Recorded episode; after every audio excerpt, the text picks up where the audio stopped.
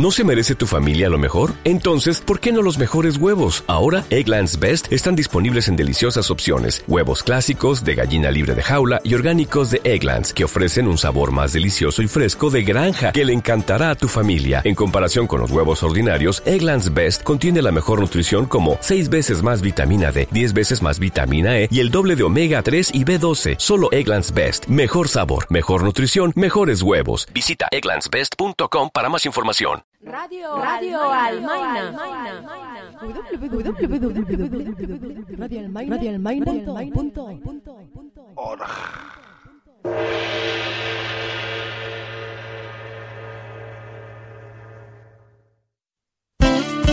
No, no, no, no, no estamos globalizadas. Panorama informativo sobre América Latina. Panorama informativo sobre América Latina. No estamos globalizadas. Claro.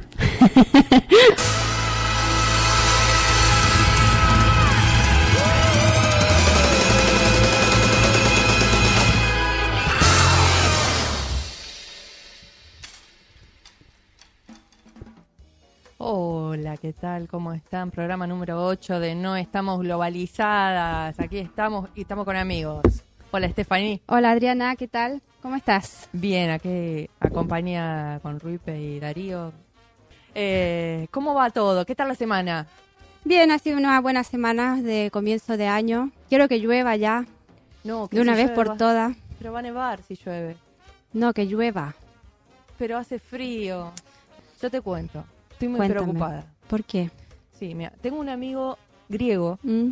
sí, que está enfermo, ¿no? Y lo vienen tratando ya hace bastante tiempo con un medicamento que se llama FMI Record Ajust Plus.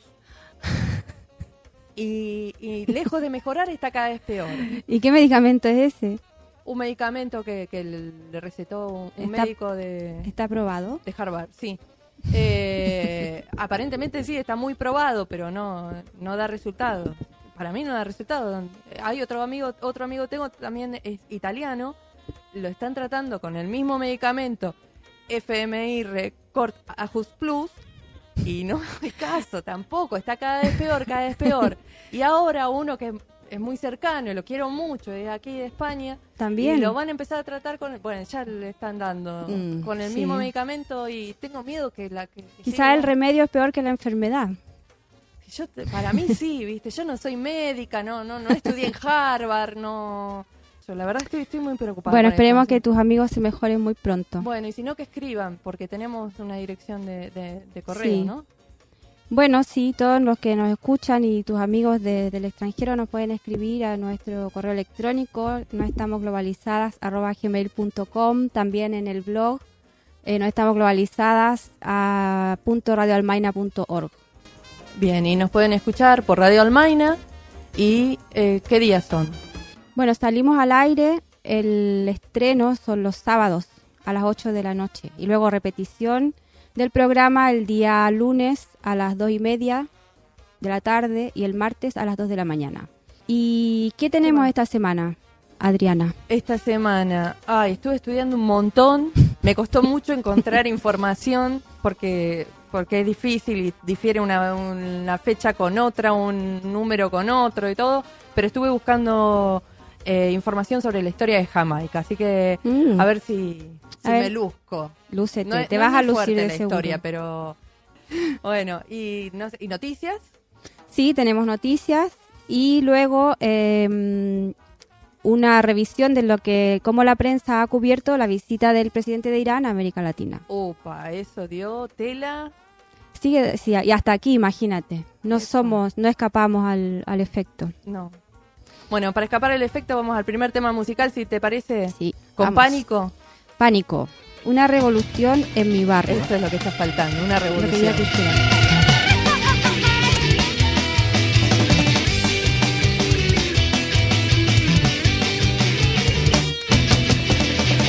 Estoy verde porque pasé algo por aquí, pero ya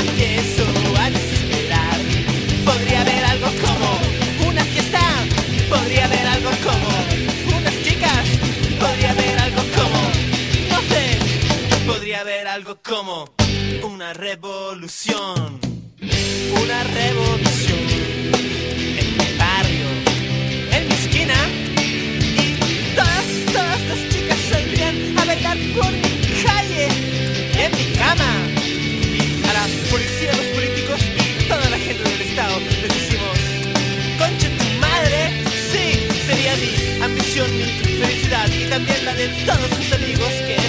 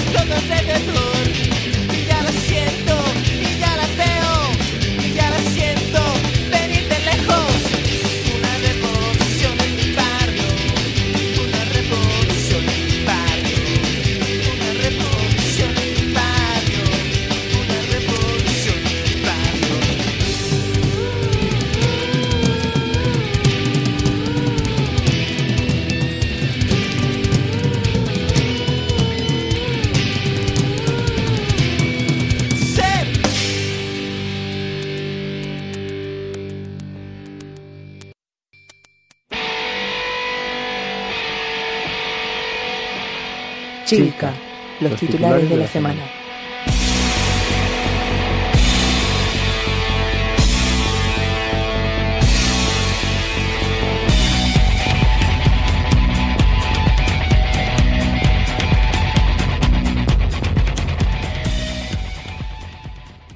¿Y cuáles fueron los titulares de esta semana?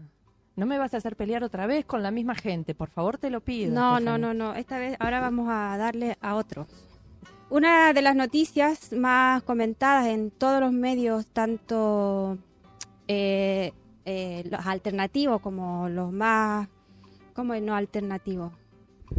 Los grandes monopolios de la información. Eso, y los otros fue la visita del presidente de Irán a América Latina. Yo te voy a contar ahora los, los datos más duros, los datos eh, objetivos, y después vamos en América por medio, vamos a ver qué fue lo que todos dijeron. Los subjetivos. Los subjetivos, sí. El 8 de enero eh, aterrizó en Caracas el avión que traía al presidente de Irán, Mahmoud Ahmadinejad, y su comitiva presidencial en la quinta visita que hace a América Latina desde 2006. En esta ocasión los países visitados fueron Venezuela, Nicaragua, Cuba y Ecuador, países que se reconocen como eh, aliados en la postura antiestadounidense. En Venezuela fue recibido por Hugo Chávez, en Cuba fue distinguido con el título de doctor honoris causa por la Universidad de La Habana y se reunió con el actual presidente Raúl Castro. En Nicaragua asistió a la ceremonia de toma de posesión del presidente Daniel Ortega y en Ecuador también se reunió con el presidente Rafael Correa. Además de la enemistad con Estados Unidos e Israel, las declaraciones antisionistas, el supuesto desarrollo de armas nucleares y la violación de a los derechos humanos, que, que en concreto es represión de opositores y disidentes, ejecución de mujeres que acusadas de cometer adulterio y homosexuales, le ha valido el rechazo de la comunidad internacional e incluso de países que antiguamente con los que antiguamente tenía una relación más amistosa, como Brasil, que particularmente le ha cerrado la puerta por el tema de los derechos humanos. Como te decía, mucho se ha especulado en los medios por lo- sobre los motivos, ¿no? Y las motivaciones y las repercusiones de esta visita y ya lo veremos con Sí, un poco de más los- de detalle. Muchos de los motivos por los cuales se critica a Irán son los mismos hechos que están practicando las mismas potencias que lo están criticando, ¿no? Una parte de hecho, de acaba eso- de- acaban de matar a un científico iraní. Sí. Israel dijo, eh, no sé quién fue, pero no lo estamos llorando. Ah, sí, no. Si hubiera sido al revés, estaríamos ya en, quizá en una guerra mundial. Bueno, nos vamos a otro lado, si te parece, al sur, fuego y represión en la Araucanía. En los últimos días de diciembre se inició un incendio en la zona de Carahue, en la región de la Araucanía, Araucanía, perdón, en una zona de explotación forestal donde es habitual la represión del Estado a los mapuches, del Estado chileno. a los Chileno, sí. En el incendio se quemaron 200.000 hectáreas y siete bri- brigadistas murieron atrapados por el fuego. El presidente Sebastián Piñera y varios ministros de su gabinete se apresuraron en hacer eco de las acusaciones de las empresas forestales de allí que allí operaban de que el incendio correspondía a un ataque terrorista. Sin contar con una investigación ni con ninguna prueba, el presidente también declaró rápidamente que se aplicaría la ley de antiterrorismo a los responsables del incendio. Cabe destacar que esta ley ha sido aplicada exclusivamente a comuneros mapuches. A De- nadie más. a nadie más. Y es de la- una ley que prevalece desde la dictadura militar. Eh, luego echó pie atrás y envió al fiscal nacional de la zona y anunció la creación de una convención investigadora. Claro, mi pregunta es ahí, ¿se ocasionaría tanto revuelo si es que se hubiera el incendio de una de otro tipo de propiedad? Por ejemplo, se quemara un- la casa o los terrenos de un, de un ciudadano de a pie. El tema es estigmatizar, sigue estigmatizando a los mapuches. En el intertanto, la policía, que en esta zona solo sirve para proteger a los intereses de las forestales y los terratenientes, procedió a hacer allanamientos, detenciones ilegales e incluso a la brutalidad, a brutal golpiza de una mujer mapuche que tenía un bebé en brazos. Sí. Que Piñera salió a decir que no, no, no, eso no pasó, no pasó, no pasó. Hay, y después que apareció hay grabaciones. una grabación, un video. Eh, los mapuches rechazan las acusaciones y afirman que el gobierno desea criminalizar sus reivindicaciones y busca una excusa para reprimirlos e inmovilizarlos con la ley antiterrorista. Bomberos y brigadistas no avalan la tesis del gobierno de que el incendio es un acto terrorista eh, organizado por los mapuches y señalan que el incendio se podría haber originado en maniobras ilegales de, de quema de carbón por parte de las mismas empresas forestales que están trabajando en la zona. Bueno, ahora nos vamos a Haití. Haití, dos años después del terremoto. El 12 de enero ayer se cumplieron dos años del devastador terremoto que asoló Haití, en el cual murieron 316.000 personas aproximadamente, otros 350.000 quedaron heridos y más de un millón y medio eh, quedaron sin hogar. El terremoto destruyó casi por completo la capital del país, el centro, el Puerto Príncipe. Al día de hoy se han retirado 5 millones de metros cúbicos de escombros, para darte una idea del tamaño de la destrucción, pero en el aspecto humano 500.000 personas todavía siguen en las calles. Lo, más dramático quizás es que la gestión de la ayuda, que no ha sido poca, ha, ha sido desastrosa. De los 2.000 millones de dólares que los países donaron a Haití, solo el 1% es gestionado por el gobierno haitiano y el restante es manejado por los propios donantes, o sea, es como un dinero con, con elástico, y otro porcentaje, el 28%, que es casi un 30%, es gestionado por las Naciones Unidas. Una cosa que quiero aclarar porque me la dijeron esta semana y me causó una indignación. Eh, dicen que están justificando están saliendo en algunos medios que se está justificando que no llegue todo el dinero a Haití porque los haitianos, el gobierno haitiano pide coimas para ingresar el dinero. Es que hay todo una mm, manipulación de lo que pasa en Haití y se culpa a los propios haitianos por eh, los problemas que en realidad están causando la situación que se ha montado ahí. Hay una invasión de, De militares. militares. El gobierno no tiene ninguna capacidad de, de gestión ni de nada. Y No tiene gobernabilidad. no hay gobernabilidad. Hay sobrepoblación, es sumamente una sumamente denso, hay, en- tiene 10 millones de habitantes en un terreno eh, territorio muy pequeño. territorio muy pequeño. Entonces son muchos los aspectos que se conjugan para hacer una situación realmente caótica, pero que la cual los haitianos no tienen mucha mucha responsabilidad considerando la historia que tienen. Bueno, siguiendo con la noticia, el año pasado brotó una epidemia de cólera en la que ya han muerto otros 7.000 personas y más de 500.000 están infectados. Lo más indignante, ya que tú has usado la palabra, es que esta epidemia no brotó en los campamentos, ni en las calles, ni en todas esas imágenes que tenemos de condiciones infrahumanas, sino que brotó en una de las bases de la misión de la ONU en Haití. El día 12 hubo una manifestación en la que miles de haitianos marcharon no solo para pedir que se comience de una vez por todas con una reconstrucción seria, sino también para una mayor transparencia en la gestión. Bueno, nos vamos a Bolivia, si te parece. Evo Morales concluye cumbre social. Esta semana que pasó concluyó en Bolivia el primer encuentro plurinacional para profundizar el cambio conocido también como cumbre social. Se trata de una instancia en la que el gobierno y organizaciones sociales de todo tipo, sindicales, campesinas, indígenas, empresariales, eh, femeninas, estudiantiles y profesionales, etcétera, se reunieron para debatir sobre las políticas que ha de avanzar el gobierno para el desarrollo económico y social del país. En total asistieron unas no- unos 900 delegados representantes de unas 750 organizaciones sociales de todo el país. La primera reunión se realizó en diciembre, en la cual las organizaciones presentaron propuestas en torno a más de 10 mesas técnicas como desarrollo económico, seguridad y soberanía alimentaria, salarios, tierra y territorio, empleo y estabilidad laboral, salud, educación, servicios básicos y vivienda, seguridad, ciudadanía y lucha contra el crimen, desarrollo legislativo, autonomías y comunicación y bueno, y algunas más. En la segunda etapa se trasladaron los planteamientos al ámbito departamental y en la tercera, eh, realizada esta semana en Cochabamba, se definieron las conclusiones del proceso que fueron entregadas al jefe de Estado Evo Morales. Eh, recordemos que Bolivia es un Estado plurinacional que reconoce su plurinacionalidad desde la mm, Constitución y eh, está tratando de organizarse de una manera democrática para Sí, que una base muy social muy amplia. muy amplia para que todos tengan su voz y, y reciban eh, y, y puedan tener sus derechos también. Así que, qué bueno.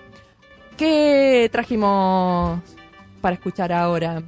Nos vamos con eh, Chay Antenita de Bolivia Manta, una banda boliviana y un tema bastante típico de Bolivia, ya que cerramos con, Con Bolivia, Bolivia. nos quedamos con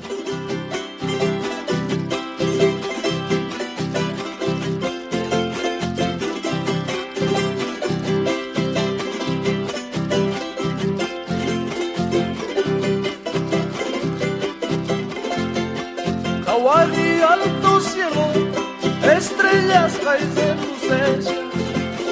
Hawái, alto cielo, estrellas caen de tus sellos.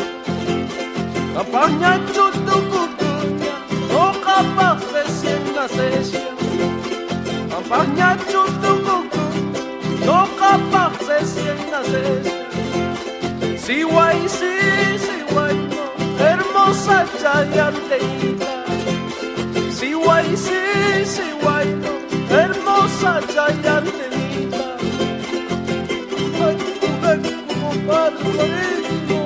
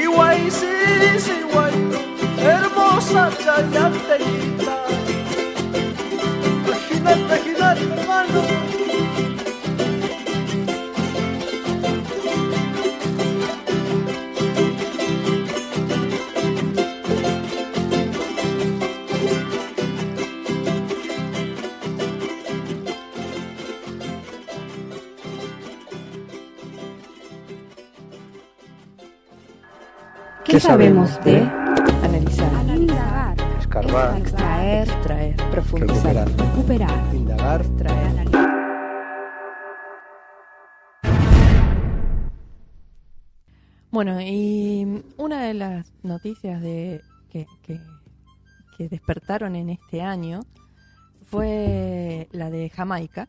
¿Qué nos traes de- sobre Jamaica esta Voy a, empezar, semana? voy a empezar con las declaraciones de Portia Simpson Miller, que es la nueva presidenta de Jamaica, o la, en realidad la nueva primer ministra. En su discurso de apertura el 5 Ujú. de enero, cuando asumió, dijo, me encanta la reina, ella es una hermosa, maravillosa y sabia dama, pero ya es tiempo. El 50 aniversario es un tiempo para reflexionar sobre las lecciones del pasado. Mientras celebramos nuestros logros como nación independiente, ahora tenemos que completar el círculo e iniciar el proceso de separación de la monarquía para convertirnos en una república con nuestro propio presidente indígena como jefe de Estado. Mm, Cuando leí esto, eh, caí en mi ignorancia, porque no sabía que Jamaica tenía como reina a la reina de Inglaterra. A la reina ¿No sabías que era una ex era una ex colonia. Sí, sabía que era una ex colonia, pero no sabía bajo qué estado estaba. Y eh, realmente me, me, Portia Simpson Miller en el discurso de Asunción dijo esto. Eh, ella ya había sido primer ministra en Jamaica en el año 2006 por primera vez y también había sido, mientras era primer ministra, era ministra de Defensa. Eh, pertenece al eh, PNP, Partido Nacional del Pueblo, que es un partido de centro izquierda. En Jamaica hay un bipartidismo, como en la mayoría de, de los países llamados democráticos. El otro partido es el JLP, Partido de los Trabajadores de Jamaica, que es de derecha. Eh, de acuerdo con la constitución de Jamaica, el jefe de Estado es la reina Isabel II, mientras el primer ministro es nombrado formalmente por el gobernador designado por la monarca. Simpson Miller también pretende eh, suprimir el papel del Consejo Privado de la Reina, un importante órgano institucional que encarna las ramificaciones políticas, ay, aquí me la enredé, del Westminster, traduciendo, eh, que es el Tribunal de Justicia. En su lugar, el Tribunal de Justicia de Trinidad, que es la capital jamaicana, desempeñaría la función de la más alta instancia judicial del país. La primera ministra de Mm. Jamaica ha subrayado que la reforma es necesaria para poner fin a la sumisión judicial desde Londres. O sea, quiere separar la, la o sea, quiere conseguir la independencia no solamente en el nivel político, o, sino también en el judicial. Exacto, exacto. Eh, el tema es que Jamaica, como otros 53 estados, pertenecen al Commonwealth. Un- sí, la comunidad El nombre de de- Commonwealth, eh, originalmente, mira, estuve estudiando un montón, si lo puedo decir de memoria. El Commonwealth originalmente designó, se designó así a un periodo de la historia inglesa que corresponde a la primera revolución parlamentaria contra la monarquía Estuardo y la adopción de una forma de gobierno republicana. Mm. Eso fue en origen. Eso fue en el 1649 al 1660.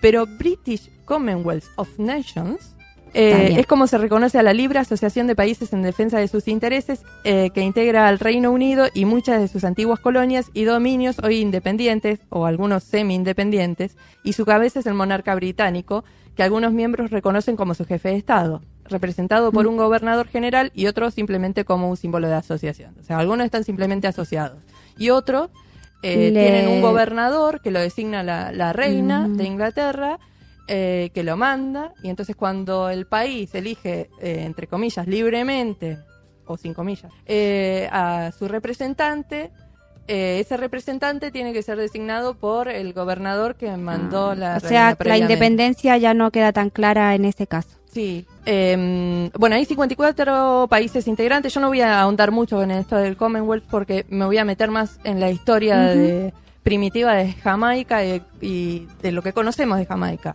o de lo que pude averiguar. Dije, 54 países integran este, esta, esta asociación libre que no tiene ni constitución ni nada, es así como... Todas, todas son ex colonias, salvo dos, que una es Ruanda, que se anexó en 1962 y era colonia belga, y Mozambique, que lo hizo en 1995 y era una colonia portuguesa. ¿Eso lo harán por motivos comerciales? Ay, mira, estuve... no, dije que no me voy a meter en profundidad con el tema del Commonwealth, pero encontré oh, un párrafo que me fascinó porque dice... eh, ¿por, qué, ¿Por qué estos ¿Por qué? países se anexan, no? ¿Y por qué que los no demás tienen una están? relación histórica con, con, el, con el Reino Unido. No, pero además el tema de si te independizaste... eh, de tu, de tu de- antigua colonia para Claro, que te ¿para une a otra otra vez? colonia. Entonces, en este párrafo dice, es importante la existencia de algunos lazos espirituales, ejemplificados en el de una lengua inglesa y un conjunto de formas de pensar y actuar difundidas entre élites, como por ejemplo deportes eh, como el polo, tradiciones como el té de las cinco y el club de, eh, y los clubes masculinos. Porque en Inglaterra se juntan, hay muchos clubes masculinos donde puede- solo entran hombres y nada más que hombres. Y no son los Y clubes eso gays. es como es digno de repetir. Ento- claro, entonces si vos tenés un país donde la- tus elites hacen eso, se juntan los hombres solos eh, en clubs, eh, te tenés que... eh, Ya te puedes te asociar puedes a la asociar. Sí, Commonwealth. sí, sí, sí. Este, bueno, pero no podemos eh, eh, evitar tampoco eh, desconocer que hay tradiciones administrativas, por eso está Mm. Jamaica con el tema de Claro. la, la legislación este, apoyada en, en la legislación británica o supervisada o como le quieran llamar, este, pero bueno, también hay una importancia económica, intereses económicos muy fuertes. Bueno, como les dije, me interesó el tema de Jamaica y cómo llegó hasta aquí Jamaica.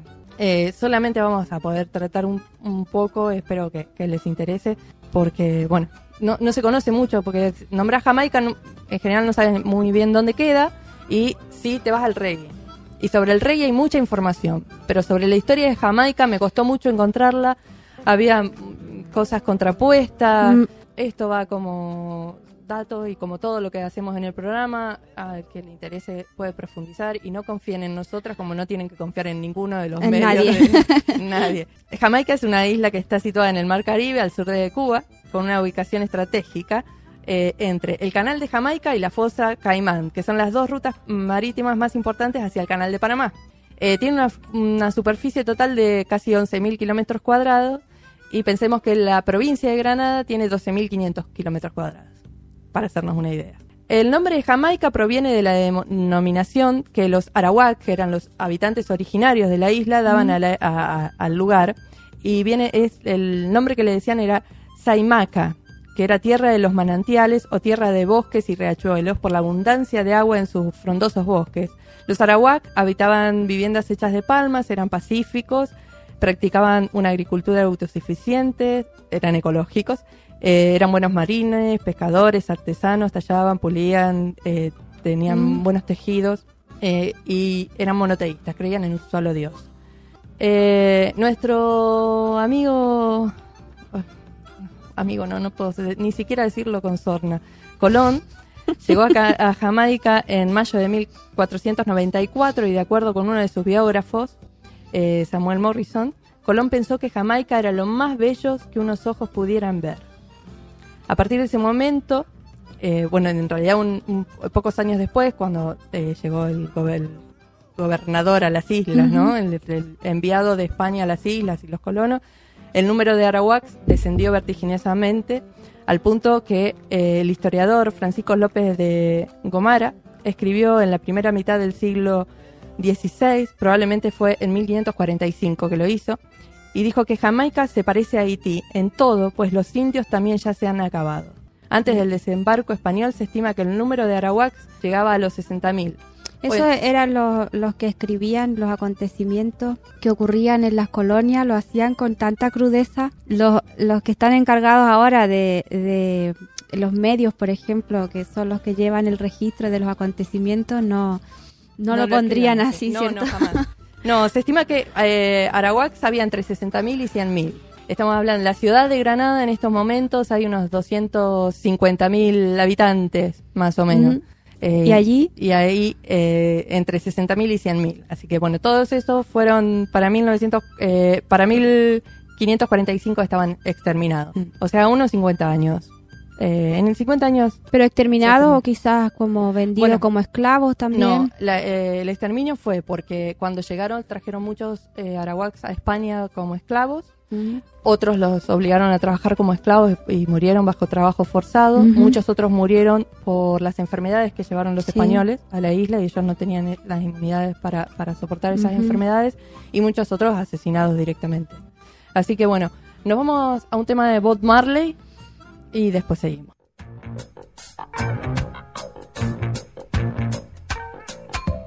Get up, stand up. Stand up for your right. Get up, stand up. Stand up for your right. Get up,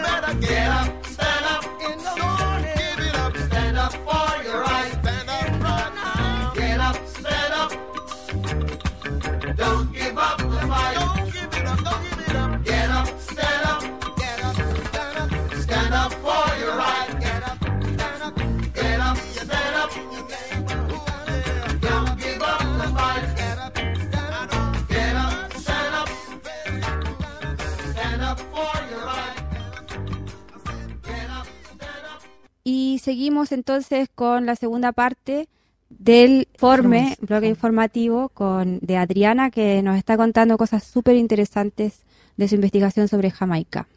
Bueno, nos habíamos quedado con la desaparición de los eh, arawaks, los habitantes originarios de, de Jamaica. En 1510 llegan los primeros colonos españoles y comienzan a plantar eh, azúcar, algodón y a criar ganado. Para esto, Mm. Eh, eh, obviamente, hay que desmontar un montón de, de- de bosques. Claro, Eh, pero como no quedaban arawaks para tenerlos como esclavos para cultivar, entonces empezaron con el tráfico de esclavos. Pero de todos modos, como la isla tenía una ubicación estratégica muy importante, estaban todo el tiempo, y España estaba privilegiando la exportación de, de metales, de, de oro y plata del resto de América, y Jamaica no tenía. Ah, es muy llamativo de esto a, un, un interview. Eh, no, interview es otra paréntesis. cosa, un paréntesis. en algunos textos figura como que el nombre Saimaca quiere decir tierra del oro. Que Colón eh, se desilusionó mucho cuando no encontró oro. Y para mí que Colón estaba obsesionado con encontrar oro por todos lados y todo lo que escuchaba eh, en cualquier lengua indígena quería Pensaba decir que oro, decía oro, oro, oro. Em, pero, pero bueno, en Jamaica no había oro, entonces lo que se establecieron fueron algunos colonos a sembrar y Mm. empezaron con el tráfico de, de- de esclavos. Pero, ya te digo, la, la isla estaba constantemente asediada por eh, buques piratas y de... de, mm, había, había de todo y además todo el mundo pasaba por ahí y todo el que pasaba decía, ay, mira, oro. Claro, no, o, o pirateaban, o, o que- o querían algo, querían comerciar, o se querían apropiar de la isla. Estaban en una, una ubicación estratégica. Así que bueno, eh, hubo varias incursiones inglesas, eh, pero en 1655 eh, ahí desembarcaron, bueno, algunos dicen 6.500, otros dicen 8.000 soldados británicos, comandados por William Penn. Eh, desalojaron a los escasos 1.500 españoles y portugueses que había. Y en la huida de la isla, los colonos españoles liberaron a los esclavos negros. Eh, algunos dicen para cubrirse las espaldas, otros dicen que se los olvidaron, otros dicen que no entraban en el coche. El tema es que, bueno, lo- los esclavos se refugiaron y empezaron una resistencia fuerte, Mm. fuerte, fuerte contra los ingleses. Em, en 1670 España le otorga oficialmente Jamaica a la corona británica bajo el Tratado de Madrid. Así fue como en algún momento los arawak habían desaparecido de la isla, en ese momento los españoles desaparecen de la isla también por completo. Eh, la liberación de los esclavos negros y sus descendientes ganaron la fama de los temibles marrons, que viene de la palabra cimarrón. Y cimarrón se le llama a cualquier animal doméstico que escapa de sus amos y vuelve al estado salvaje. Se convirtieron en combatientes expertos en guerra de guerrillas que eh, opusieron gran resistencia a los ingleses y revelándose se eh, escondieron en las montañas, principalmente en las montañas azules. La isla comenzó a desarrollarse económicamente y las plantaciones de azúcar y ganado comenzaron a florecer y a expandirse, logrando importar eh, nuevos esclavos para las faenas del campo. O sea, eso era constante el tema de cada vez más esclavos, cada vez más esclavos. Pero como las plantaciones estaban cada vez más cerca de las montañas, eh, los esclavos se iban escapando y se refugiaban en las Mm. montañas. Y además a los maroons, maroons les resultaba más fácil acceder a, a las plantaciones y poder abastecerse de- comida. En 1663 los Maroons ignoraron una oferta de libertad y terrenos que estaban entregando, les querían entregar los ingleses. Decían, bueno, ustedes no nos ataquen más y nosotros les damos tierras. Y los Maroons le dijeron que no. Ah, y, y hubo una, una guerra terrible que duró 76 años, o guerra de guerrillas. Y De los Maroons contra los contra los ingleses. Ingleses. 76 años estuvieron resistiendo.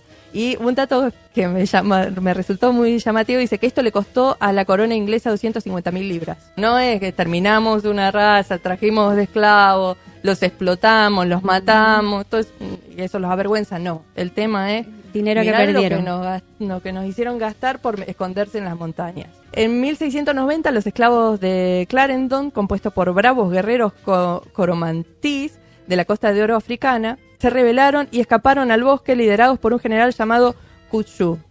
Estos se alinearon, se, se aliaron a los Maroons y lanzaron una campaña llamada en la historia la Primera Guerra de los Maroons. Eh, los Maroons desarrollaron un método de guerrilla que, se evitaba, que evitaba la confrontación cara a cara. Y en vez de eso se cubrían sus cuerpos con hojas de árboles y emboscaban al enemigo. Ese es el, el principio del camuflaje. Eh, y era dif- difícil combatir con ellos porque eran elusivos. No, no los podían ver. Los ingleses no los podían ver. Además que tenían problemas con el tema del clima y todo. Y no estaban acostumbrados a ese, a ese tipo de guerra. Eh, pero los británicos enviaron más tropas eh, en la campaña contra los Maroons, incluyendo indios mosquitos costeños, que eran indios de eh, la costa de Panamá, si no me equivoco, perros cazadores y varios batallones de mulatos, haciendo que la guerra cambiara su curso a Claro. favor de los británicos. El tema de los perros es algo que se usó mucho durante la, la conquista de América, porque era lo que más resultados les daba. Bueno, eh, los soldados, los Maroons eh, fueron presionados por todas partes y cuando sus provisiones se agotaron, tuvieron que aceptar los términos de la rendición de los ingleses. Y así fue que comenzó un, un periodo de paz que duró alrededor de 50 años. Eh, a cambio, los Maroons recibieron 1.500 acres de terreno, o sea, unas 600 hectáreas. Y le otorgaron plena li- libertad a los Maroons y Kuchu fue nombrado como jefe del comando del pueblo. Los primeros colonos británicos decidieron exportar productos tropicales hacia Europa como tabaco, cacao, índigo, con modesto éxito. Pero el producto que generó el producto estrella fue el azúcar. Pero el azúcar, para plantar azúcar se necesitaban muchos más, mucha más mano de obra, entonces importaron mucho más esclavos. Eh, se convirtieron hacia mil, en 1739, la, la isla se convirtió en el principal productor de azúcar del mundo. En 1760 hubo una revuelta de esclavos negros dirigida por el esclavo eh, Coromantí, que era mm, de la misma tribu de, la anterior, eh, llamado Taki, que había sido jefe guerrero en África. Él planificó una estrategia para atacar y robar armas y provisiones y comenzó a arrasar las diferentes plantaciones. El gobernador de la isla eh, reunió dos compañías de las tropas re- regulares y a los Maroons, haciendo cumplir el Tratado de 1739 para combatir a los esclavos rebeldes de Taki, logrando dominarlos no sin una brutal pelea. El resultado fue que Taki fue el último en morir, perseguido por un tirador marrón eh, experto. Eh, después, el resto de los rebeldes se suicidaron dentro de una cueva. Bueno, hubo bajas dentro de los ingleses y, y dentro de los esclavos también. Y dos de los líderes de la revuelta fueron quemados vivos y otros dos fueron colgados en unas jaulas de hierro hasta morir de hambre. Esa era la civilización que estaba llevando Europa A las colonias. a las colonias. Eh, finalizando el siglo XVIII, sucedieron dos eventos que causaron revuelo a nivel mundial: la Revolución Francesa y el movimiento antiesclavista inglés, que no fue un movimiento eh, humanitario, sino que fue a raíz de la Revolución Industrial que necesitaba, les era más, le era conveniente, más conveniente eh, tener empleados y no esclavos eh, para trabajar las fábricas. Pero no pasaba lo mismo en las colonias. Era- eran- Pero las condiciones eran, eran bueno, eran, Mm. similares, sí. entre más o menos infrahumanas, unas eran más, otras menos, pero No, no, no, no había mucho cambio. Eh, bueno, un, un nuevo eh, la Revolución Francesa, eh, bueno, dio el surgimiento a la Revolución de Haití eh, y esto mm, de- causó mucho, mucho miedo entre todas las colonias porque todo el mundo tenía miedo que, que pasara lo mismo. Eh, un nuevo gobernador fue enviado a Jamaica, veterano de guerra de la independencia de Estados Unidos, que tomó medidas drásticas, declarando la ley marcial, tomó el control de todas las fuerzas militares y montó un cuartel general en Montego Bay. Eh, eh, envió varios destacamentos a, a destruir la ciudad donde estaban los Maroons, la principal ciudad donde estaban los Maroons eh, y sus provisiones, pero cuando llegaron vieron que habían desaparecido, no estaban más los. Cuando ¿Y qué había ahí, pasado? entonces se volvieron. Y cuando se estaban volviendo, los Maroons los atacaron y los una terrible baja, terrible derrota de los ingleses. Entonces el, cor- el coronel encargado del destacamento y varios oficiales murieron en esta batalla y el resto de los que quedaron vivos huyeron en, ba- en desbandada. En la escaramuza empieza la segunda guerra de los Maroons. Y a partir de ese momento, 300, y escucha esto, 300 Maroons se defendieron en la montaña por cinco meses, cinco largos meses, eh, contra una fuerza inglesa de 1.500 europeos seleccionados por su experiencia militar y además 3.000 milicianos locales. El gobernador de Jamaica, Balcarres, comprendió que la única forma de encontrar a los marroons, dijo así, es utilizar a otros marroons. ¿Qué hizo? Trajo de Cuba 100 perros de caza. Los marroons entraron en pánico, se dieron cuenta que no podían contra ellos, se podían esconder de los ingleses, pero no del olfato de los perros, entonces se rindieron. Ahí fue que terminó la historia de, de- de los maroons en la lucha, firmaron una tregua y bueno, y después en el siglo XVIII hubo una serie de cambios en Europa, producido por la revolución industrial, como ya habíamos hablado, pero bueno, ya, ya eh, el tema de la esclavitud ya era el tema, un tema más fuerte, pero en las colonias eh, la liberación de los esclavos se hacía muy difícil. Y así fue como un, eh, un pastor, bautista Sam Sharp, en la Navidad de 1831 hizo un, un movimiento, una revuelta para, para apoyar la liberación de los esclavos, pero no tuvo éxito, terminó colgado por los ingleses en Montego Bay. Y bueno, con esto terminamos por hoy Jamaica, vamos a retomarlo en otro en otro en otros programas y vamos a hablar de, de- de- de Entonces, historias más volviendo, actuales. volviendo a lo, a lo que nos contabas al principio, entonces, eh, habiendo aprendido toda esta historia eh, sangrienta, ¿no? Y de, de mucha opresión también, el anuncio de la nueva presidenta de, de Jamaica cobra mayor importancia para, para el país, supongo, ¿no? Y para, para el mundo en general, de que sea un país que quiera hacerse cargo primero de esa historia, no hacer, no cerrar los ojos a esa historia y romper la relación que, que hubiera tenido con los que quizás ahora no, pero que anteriormente sí con los que lo oprimieron. lo oprimieron. Bueno, ella en el discurso habla de, de revisionismo histórico, de, habla de su historia. Bueno, y en su histo- de su historia también habla esta canción de Queen y Frika. Y eh, uno, a uno de los que nombran es eh, a este pastor que luchó por la libertad de los esclavos, Sanshire. Así que, bueno, vamos con, con ese tema. Vamos con- Since to run away with everything, you have become a bunch of consumers. You are creators. Rise up, mighty people, accomplish what you will. Without confidence, you're twice defeated in the race of life. They took away the voices that gave the people pride. Now we're plunging into darkness. We all have to play our part, make a bold start. Every diss track, tell every artist. Media houses, we notice, still I'm support the slackness. How so much alcohol in our parties. While the girls are broke oh, out at this upper where she drink, knock her out. Now she no care with them proper up. It's times like these, I'm missing our heroes.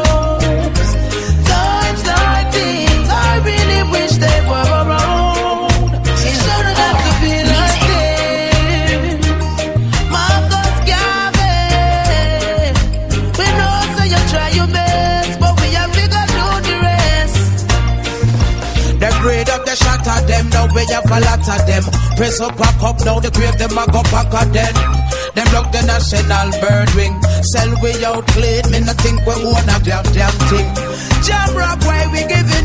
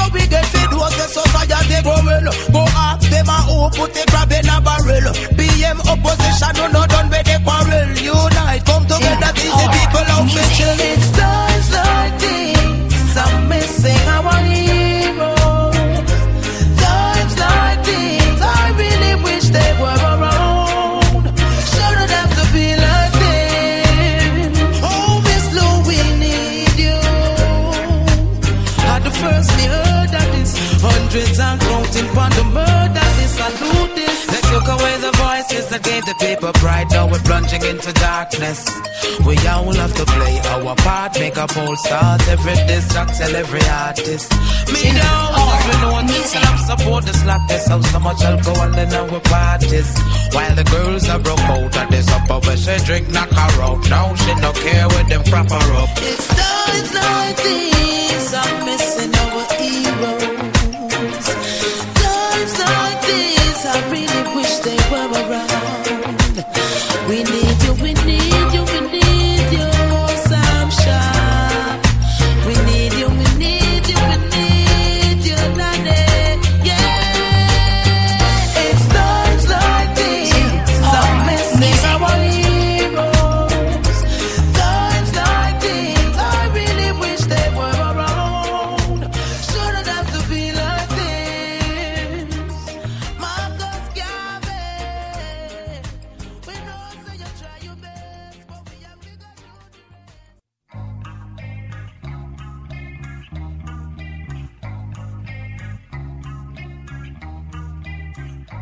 Por medios, o cómo escapar de la miopía.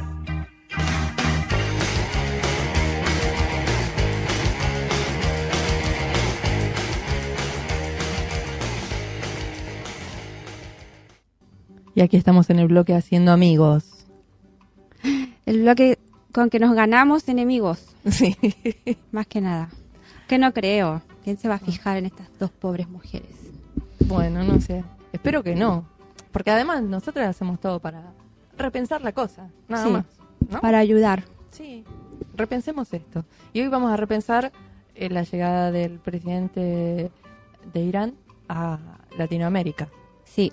Bueno, esa ha sido una de las noticias mm, que más cobertura han recibido esta semana en los medios de comunicación, em, tanto en los monopolios, como dijimos al principio, y, y también en los alternativos. Y obviamente, como es de esperar, las, las posturas se, se contraponen. Pero a modo de ejemplo de, cuál- de la postura oficial, digamos, o la más repetida, Sí. eh, tengo una nota aquí que, que salió en BBC Mundo el, el 9 de enero y, y sin más ya plantea la pregunta. ¿Qué busca el presidente de Irán en América Latina? Porque gran parte de la cobertura se ha dedicado a especular y a lanzar razones y motivos por las cuales eh, Mohamed Ahmadinejad está visitando a, mm, a América Latina y sorprendentemente a los países que más llaman la atención de Estados Unidos en América Latina, que son Venezuela, Bol- eh, no, Bolivia Ve- no esta vez, eh, Eh, Cuba, Ecuador. Ecuador y, y Nicaragua. Los que se portan mal. Son los que se portan mal. Entonces, ¿por qué si estos se portan mal, viene otro que se porta mal en otro continente a hacer aquí, a revolver el gallinero? Tanto en en esta nota se señala, para que te quede clara cuál es la postura que presenta, que tanto el gobierno estadounidense como los expertos de la región señalan que Ahmadinejad busca aliados para intentar eludir las sanciones que le van a caer por su por el supuesto programa nuclear. Y también debido a que está aislado porque tiene ya sanciones interpuestas y está medianamente bloqueado acceder a, lo- a mercados de materias primas. Por eso entonces vendría aquí a, Am- a América Latina y a estos países en particular que son sus amigos a conseguir tanto eh, materias primas como apoyo para que no le caigan las sanciones. También subrayan que busca apoyos a su programa nuclear. Incluso han comentado que viene a buscar uranio a Ecuador y a otros países que le puedan ayudar en esa Y se los va a llevar en, una, en maleta. Sí, se los Abajo lleva del en el brazo, avión sí, presidencial. También en la nota insiste que Teherán busca capitalizar el sentimiento antiestadounidense desde un punto de vista tanto comercial y diplomático con países como Venezuela que están dispuestos a, a echarle una mano en esa, en esa materia, ya que comparten la misma postura. El tema este de las sanciones contra Irán se van a ver a fin de mes, por lo tanto conseguir apoyo sería sumamente importante en esta, en esta época, o sea, en, este momento. Sin embargo, el- en el medio eh, Democracy Now, que está disponible en internet y en español, eh, se publicó esta semana también unas declaraciones que eran son del mismo secretario de Defensa de Estados Unidos, León Panetta, que hizo en un programa de televisión, en que a pesar de que se está presentando toda esta, incluso lo vemos en la televisión como que ya está la guerra a punto de comenzar, en realidad eh, Estados Unidos no tiene constancia de que Irán esté tratando de desarrollar un arma nuclear. Él mismo dice, eh, creo que la presión de las sanciones, las presiones diplomáticas de todas partes, están funcionando para hacerles entender que no pueden continuar con lo que están haciendo. ¿Están tratando de desarrollar un arma nuclear? No, pero sabemos que están intentando implementar pensado, una les instalación gustaría. nuclear. Les gustaría. Entonces, a partir de esa de ese supuesto se está armando toda una una idea, ¿no? De que este es el próximo enemigo, Sí, eh, la próxima amenaza Ahora- a- para el mundo. ¿Por qué, ¿Por qué Estados Unidos puede tener armas nucleares y los demás países no? Porque además está probado que Estados Unidos baile cuando se le ocurre, va y la tira donde quiere, Donde quiere. destroza lo que se le canta Em, y no hay problema. Sí, de hecho, el- esa es la, la hipocresía. Los países que tienen actualmente armamento nuclear son cinco. Estados Unidos, Rusia, los dos son los que más tienen y podrían destruir el planeta varias veces con las bombas que tienen. Reino Unido, Francia y hasta China. Se sospecha de Israel. Luego, India, India, Pakistán y Corea del Norte han realizado pruebas nucleares. Israel se sospecha y nadie va a invadirlo a ver dónde las tiene escondidas Sí, ni, ni dónde mirar, las está haciendo. Israel no ha firmado el tratado de no proliferación. Se sospecha y puede que sea un secreto a voces de que, que sí tiene armas nucleares, ya que el país nunca ni ha confirmado ni ha desmentido dichas acusaciones. Yo no es por alarmar a nadie, pero históricamente los países pobres cuando están en crisis devalúan su moneda y los países ricos cuando están en crisis inician guerras. A mí no me sorprende que empiece nuevamente con el con las amenazas, con este tipo de, advertencias, siendo que en Estados Unidos este año es un año electoral. Y ya les ha resultado anteriormente gritar eh, que, viene- hay, que hay amenazas, que hay amenazas, ya sea con la invasión a Irak, las armas de destrucción masiva y también en las, eh, luego la lucha contra el terrorismo en, en Afganistán. Este sería como ya el vecino que les queda. Sí. Luego, por otro lado, en el diario El Guardian, el periodista Hugh O'Shaughnessy publicó sí una, una columna el día 11 de enero en la que plantea la cosa de una manera un poco más menos afiebrada, ¿no? Pero sí quitándole un poco, poniéndole paños fríos a toda esta fiebre de, De los malos, vienen Sí, los de, malos. de malos. demonización. Con un poco con un tono un poco sarcástico, incluso irónico, el periodista destaca que la visita de Ahmadinejad a Venezuela, a Venezuela por, por un ejemplo, es un buen ejemplo de lo que son las relaciones sur-sur, que hoy día se están potenciando mucho en, todo el desarrollo y cooperación internacional. Pero lo que me llamó la atención, me gustó mucho una expresión que dice, los fabricantes de mitos del Pentágono y la Casa Blanca denuncian a quien quiera oír que el diablo de Chávez se está asociando con una potencia de Oriente Medio que se ha atrevido a hacer los experimentos nucleares que Occidente solo le permite realizar a Israel. Lo que es como lo, lo- lo que comentábamos recién. Pero además estos países forman parte de, de la OPEP. Claro, el periodista señala que en realidad no hay nada de extraño que se reúna Chávez con Ahmadinejad, ya que ambos son miembros fundadores de la Organización de Países Exportadores de Petróleo, por lo tanto, ambos son países exportadores de petróleo y todo y, y tienen muchas cosas en común. Eh, como la, sería casi como una visita ordinaria de un jefe Sí, de Estado, jefes de de Estado. dos jefes de Estado. Ahora, em, Que además, eh, perdón, pero ponen mucho, centralizan mucho en Chávez y Ahmadinejad, eh, pero visitó otros países también. visitó otros países también, que pero que le causan Sí, igualmente. también, pero a- igual a siempre Estados peor Unidos. es Chávez. Lo que a mí me, me como ya decía, me sorprende que el- o me, me despierta un poco de sospecha que se esté mm, eh, dando tanta importancia a este tema justo ahora que es un año electoral de Estados Unidos.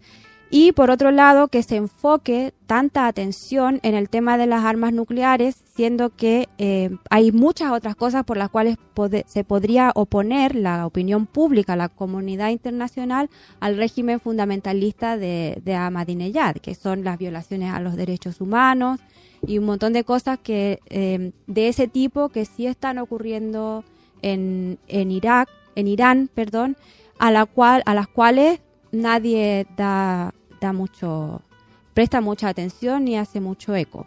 El tema del, del- de la guerra nuclear parece que sí vende más y asusta mucho más y permite avanzar en muchas otras cosas que, que defender los derechos humanos de, de un pueblo. Parece que sí. Bueno, me gustó mucho cómo cerraba el periodista la nota sí. esta de, de Guardian, porque se pregunta eh, cuánto desde, lo- desde los grandes medios, cuánto se ha aportado para que eh, Occidente conozca más sobre a la historia y sobre la realidad de América Latina, más allá de la muerte del Che y la de Carmen Miranda. Y ahora más allá de los cáncer, del cáncer, de cáncer. Chávez o el cáncer, la enfermedad de Fidel, qué sé yo, no sé. Es cierto, de verdad. Así que bueno, Bueno, sin más, nos estamos tenemos que despedirnos. Eh, ha sido un programa muy entretenido. Ah. Espero que ustedes también lo hayan disfrutado mucho. Sí. Y Nos vamos a y despedir nada. aquí de, de Darío. Muy bueno, muy bonito el programa. Muchas gracias. Y de Ruipe. Un placer de estar aquí con vosotras. Gracias por habernos Muchas acompañado. Hoy, hoy no estamos Eh, No solas. estamos solas. Bueno, ¿no? ¿con qué nos quedamos para terminar? Nos quedamos con la Vela Puerca, un grupo uruguayo que tiene mucha onda. Y, y nos quedamos con esto que es. Nos quedamos llenos de magia. Hasta la próxima semana.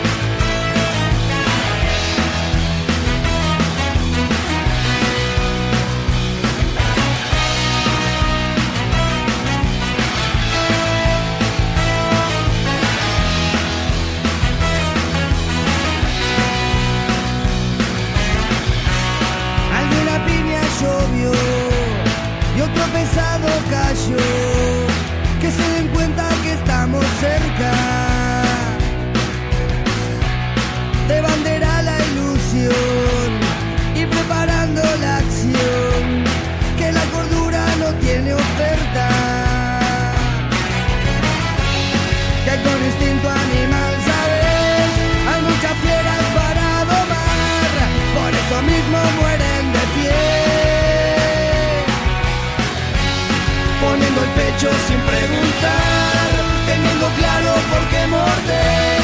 Porque ese polvo no va a olvidar.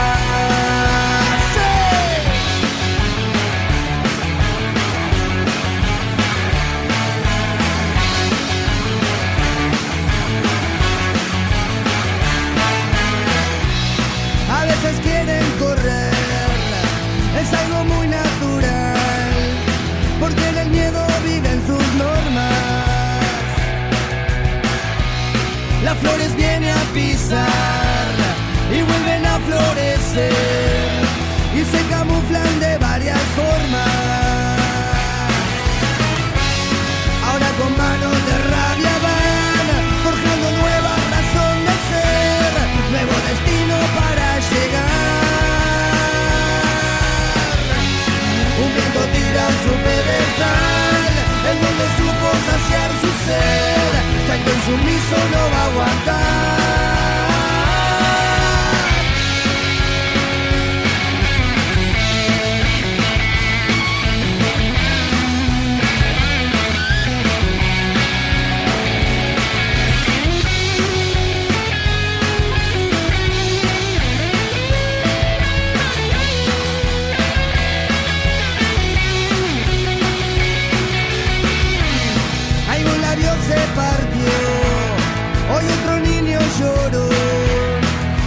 Faceta no me hace gracia. Y ahora vuelven a romper,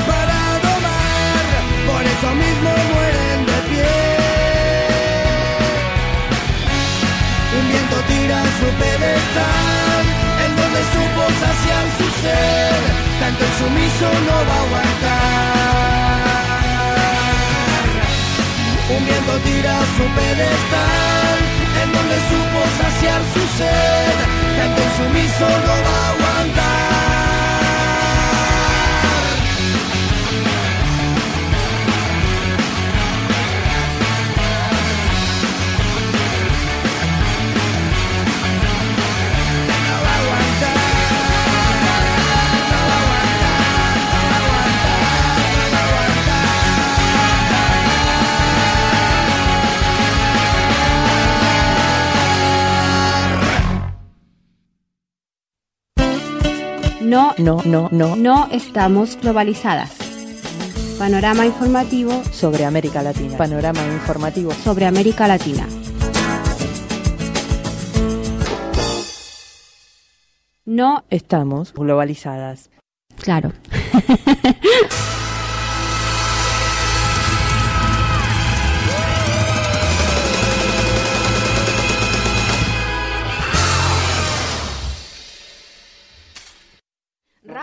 Radio Almaina. Radio Almaina. Radio Almaina.